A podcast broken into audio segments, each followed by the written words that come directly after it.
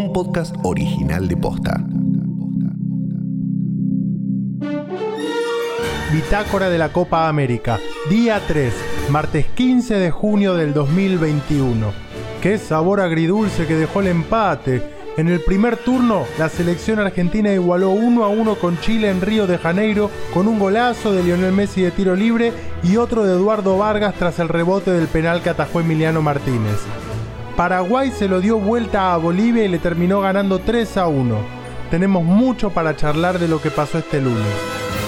Soy Carlos Maidana. Esto es La Copa Imposible.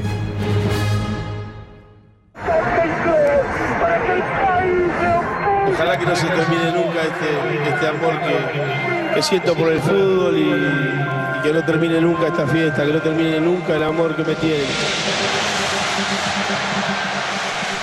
Si a mí se me cerró el pecho y no me salía la voz después de ver el homenaje que la Conmebol le hizo a Diego Maradona antes de empezar el partido, no me lo iba a fumar solo. Así que ahí estamos, juntos en esto. Ahora sí, vamos a lo nuestro. Queríamos empezar ganando porque era importante eh, empezar con una victoria. Jugamos contra, contra un rival muy difícil. Ahora tenemos eh, Uruguay que también va a ser muy, muy parejo, muy complicado. Son dos partidos muy duros para, para empezar esta Copa América. Por eso queríamos empezar ganando, pero, pero bueno, eh, hay que pensar en, en Uruguay. Y sí, Lionel, estamos con vos. También queríamos empezar ganando. ¿Qué sabor agridulce dejó el empate de la Argentina ante Chile? En el Estadio Olímpico Nilton Santos de Río de Janeiro, la Argentina igualó 1 a 1 ante Chile en el primero de los dos partidos que se jugaron este lunes.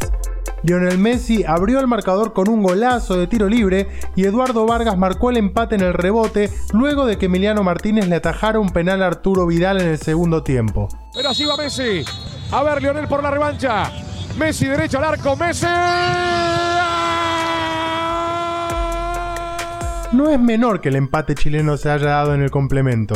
El equipo de Lionel Scaloni anotó 9 goles en lo que va de las eliminatorias sudamericanas. 8 de ellos fueron en el primer tiempo. A esta selección, que parece que le cuesta bastante hacer un gol, le termina costando el doble en los segundos tiempos. Vale destacar la actuación de Claudio Bravo, el arquero chileno, aunque también termina siendo preocupante la falta de precisión de los delanteros argentinos. En conferencia, el entrenador aseguró que el equipo mereció más, aunque también les dedicó unas palabras a la organización por el estado de campo de juego del estadio del Botafogo. Es que haber jugado mejor en este, en este campo de juego dice mucho, la verdad que quería remarcarlo. Queremos todos jugar la Copa América y de repente nos encontramos en una cancha que a los minutos minuto 10 del primer tiempo ya no se podía jugar al fútbol. Es eh, lamentable el estado del campo, como es lamentable el, el, que se jugó ayer el Colombia-Ecuador y en el cual nosotros vamos a jugar contra Bolivia y todavía hay cinco partidos que jugar en esa cancha. Ya me explicarán cómo, cómo harán para ponerla bien para, para jugar el partido. Aún así el equipo jugó, eh, creó situaciones eh, un, en una cancha donde es más para otro deporte que para el fútbol.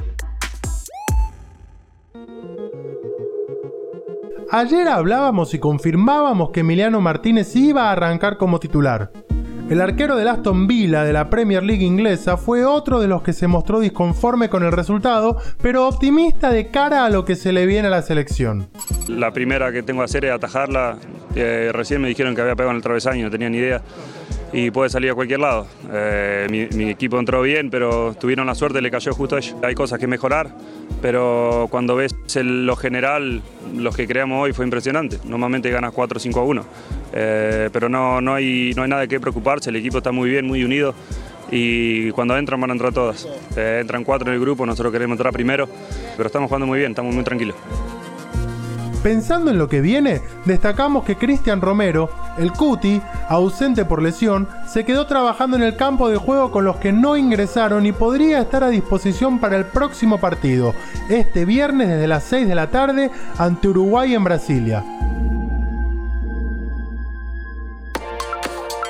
En el segundo turno se jugó el partido entre Paraguay y Bolivia en Goiás. Y tenemos que decir que el partido arrancó siendo una sorpresa. Es que Bolivia se puso 1 a 0 a los 10 minutos con un gol de penal de Erwin Saavedra. A Paraguay le costó bastante llegar al empate y recién lo hizo a los 17 minutos del segundo tiempo. Allí apareció Alejandro Romero Gamarra para poner el 1 a 1 parcial. El Kaku, a quien vimos en Huracán y hoy juega en Arabia, es argentino pero naturalizado paraguayo. Sobre esto te voy a contar algunos detalles, pero en alguna de las siguientes entregas de este podcast. Tres minutos después del 1 a 1 apareció Ángel Romero, que hoy juega en San Lorenzo, para poner el 2 a 1.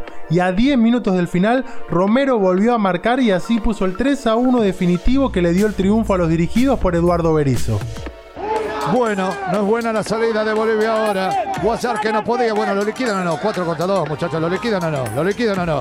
Romero, lo liquidan o no. Romero.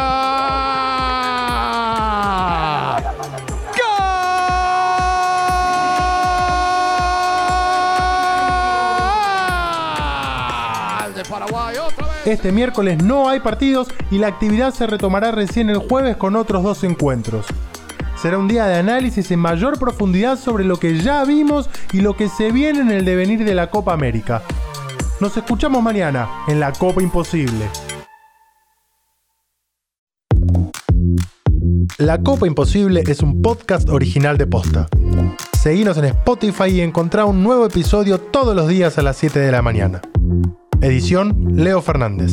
Producción ejecutiva Luciano Banchero y Diego del Agostino. Soy Carlos Maidana. Hasta mañana.